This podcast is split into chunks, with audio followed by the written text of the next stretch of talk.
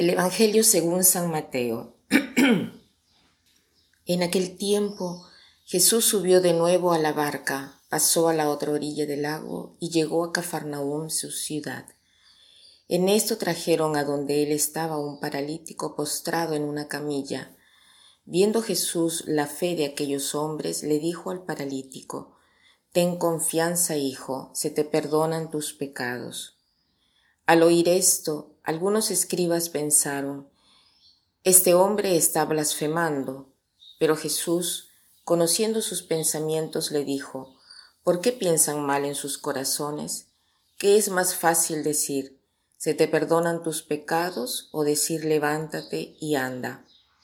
Pues para que sepan que el Hijo del Hombre tiene poder en la tierra para perdonar los pecados, le dijo entonces al paralítico, levántate, toma tu camilla y vete a tu casa. Él se levantó y se fue a su casa. Al ver esto, la gente se llenó de temor y glorificó a Dios que había dado tanto poder a los hombres. Es muy hermoso este pasaje del Evangelio de Mateo que hace recordar el pasaje de Marco, donde la escena es todavía más dramática, ¿no?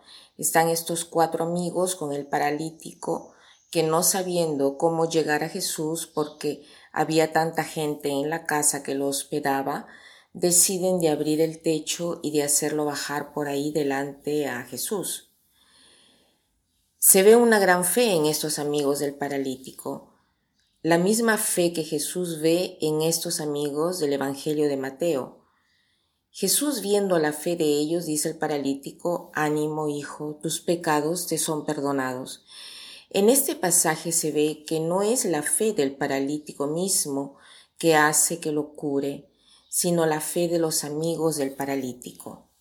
Y piensa que cada uno de nosotros somos un poco paralíticos y que tenemos necesidad a veces de amigos que nos ayuden en el camino espiritual y esta es de repente la viveza, entre comillas, que deberíamos tratar de adquirir, la de tener a nuestro alrededor amigos de fe, porque todos tenemos necesidad que nos den ánimo, ¿no?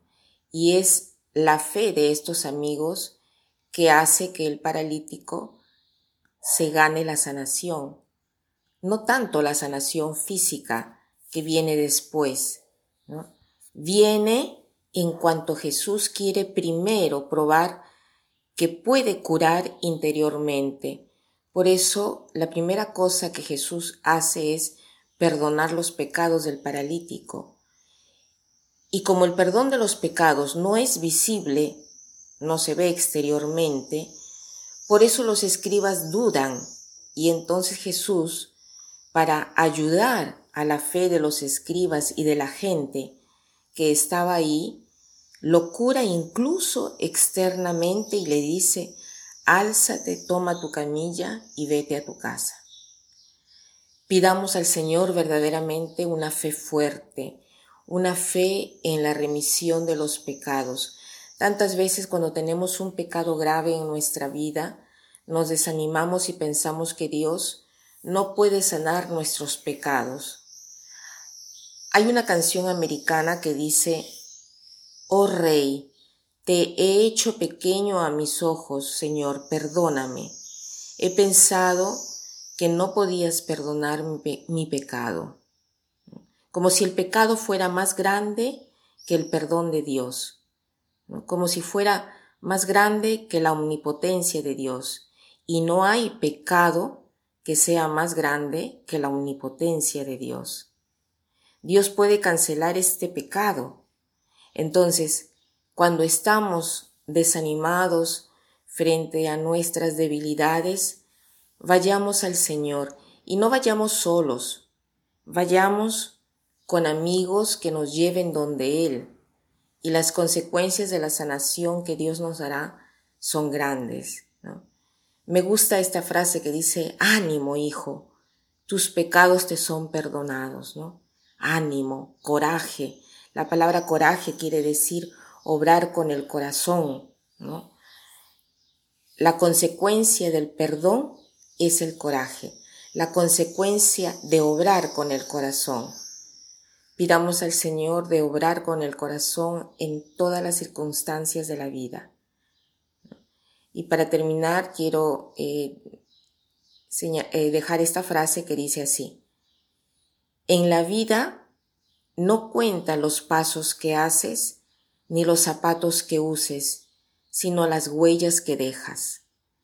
En la vida no cuenta los pasos que haces ni los zapatos que uses, sino las huellas que dejas. Que el Señor nos ayude a dejar huellas de amor que el Señor nos ayude a obrar con el corazón. Que pasen un buen día.